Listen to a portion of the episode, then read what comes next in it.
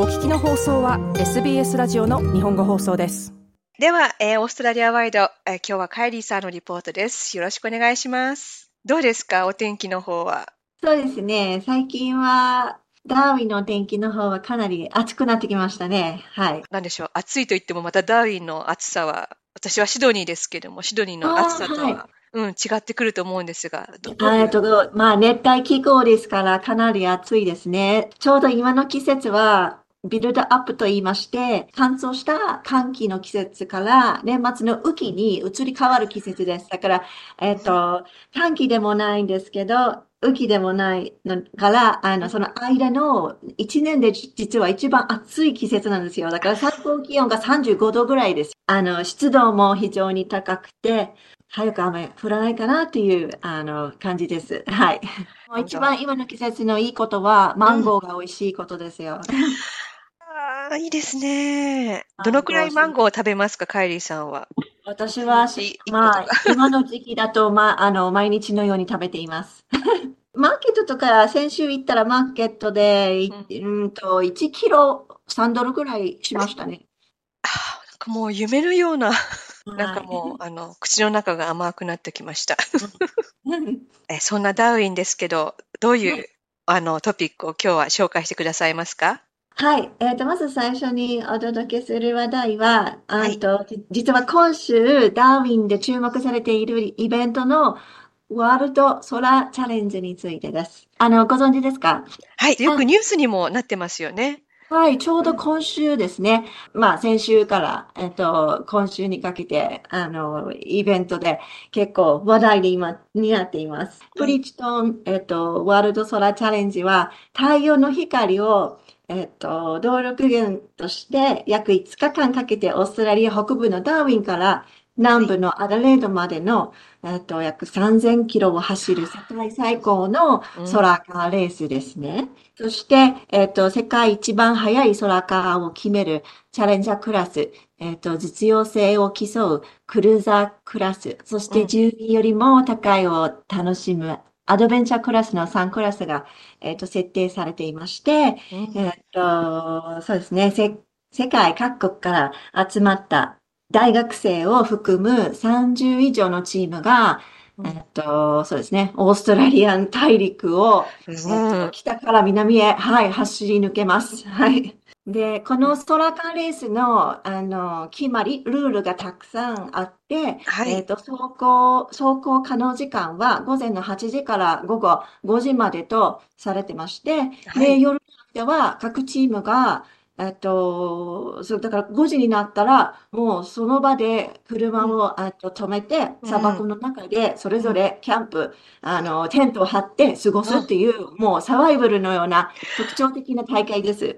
ゴールするのにどのくらいかかったりするんですか？そうですね。ゴールするに、まあ、やはりその車の、あの、開発とか、あの、にによって違いますが、一番早いチームは、5日間ですかね。で、そのソラカーの開発には、はい。空気力学、電気、電子工学など様々な科学分野の知識が必要とされるため、うん、えっと、その分野を超えたエンジニア育成育成の場として世界的にも非常に注目を集めています。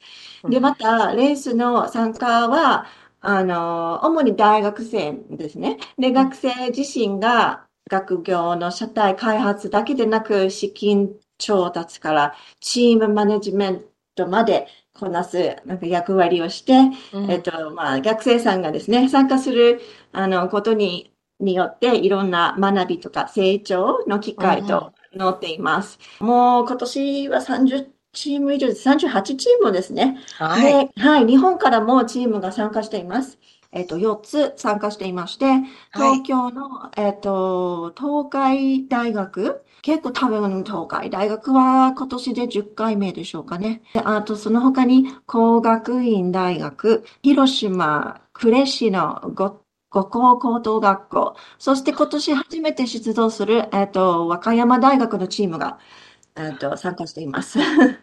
皆さん22日の日曜日の朝、ダーウィンをとうとう出発しました。うん、だから皆さんアドレイドにね、たどり着くまで、あと、うん、数日後、あの、ちゃんと皆さんが安全にゴールに到着できる本当ですね。はい。そのスタートラインで車が動かない、あの、和歌山大学のみんなもちょっとトラブルにあって、でも結構いろいろチャレンジですね。空かレースというより、空か、あの、チャレンジですね。本当に。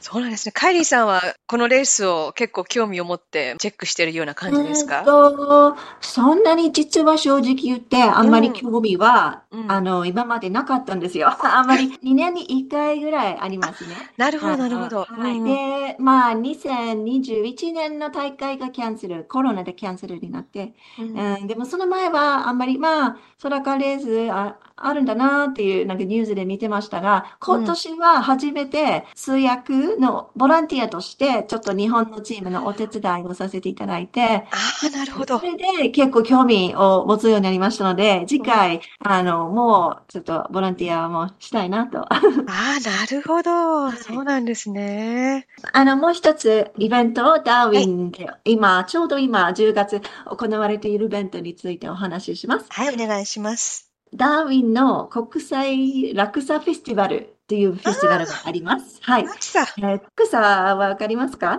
料理ですよね。料理です。はい。はい、その、それについて、はい、ご紹介します。はい、えっ、と、ダーウィンを訪れるほとんどの人は、アジア料理の質、特に落差の幅広い種類と美味しさによく驚きます。例えば、私、ダーウィンに住んでいるあの人にとっては、ラクサは本当に馴染み深い存在であって、普通によく食べるアジア料理の一つで、で、あの、シドニーよりもインドネシアのジャカルタの方が、えっ、ー、と、距離的に近いし、ダーウィンの食生活にね、はい、アジアからの影響が非常に強いです。はい。そうですね。そうですね。はい、シドニーよりも近いですよね。東チモールまで飛行機で1時間とか、インドネシアまで、あの、1時間半か、2時間半とか、うん、2, 2時間であの到着できます。そうですよね。はいそれに、ダーウィンはオーストラリアの最も多様な文化が存在する都市で、人口のほぼ30%が海外生まれです。で、その中でアジアからの移民も多くいます。ね、ラクサという料理は、さ、さてどういった料理でしょうか？わかりますか？あの、私、料理食べるのは好きなんですけど、ちょっと作るのがあれなんですが、あの、はい、ああったかいね、スープに入った麺で、ココナッツがそうです。はい。そうです。はい。それですね。すねはい。ラクサは主にマレーシア、シンガポール、うん、えっと、インドネシアなどの東南アジア地域で人気のあるスープ料理です。で、一般的にココナッツミルクベースの結構スパイシーなヌードルスープで、うん、その中に麺や、えっ、ー、と、様々な具材が入ってます。うん、で、具材には、例えば、えっ、ー、と、鶏肉、シーフード、豆腐、ハーブ、香辛料、ライム、えっ、ー、と、コリアンダーなどを含まれることが多く、あの、地域によっていろいろな種類があります。で、結構こってりしていて、えっ、ー、と、クリーミーな味わいとスパイシーな風味が特徴で、アジア料理の中でも結構独特な美味しさを持っています。はい。で、このラクサのフェスティバルが、あの、できたきっかけは、実は、ダーウィンで、最高の落差を出してるのは我が家のレストランだよっていう、あの、ダーウィンの多くの飲食店のがそれぞれ受賞していることをきっかけに、5年前にこのフェスティバル、はい、ダーウィン落差フェスティバルが生まれました。結構お店とお店の間のライブルが強いんですよ。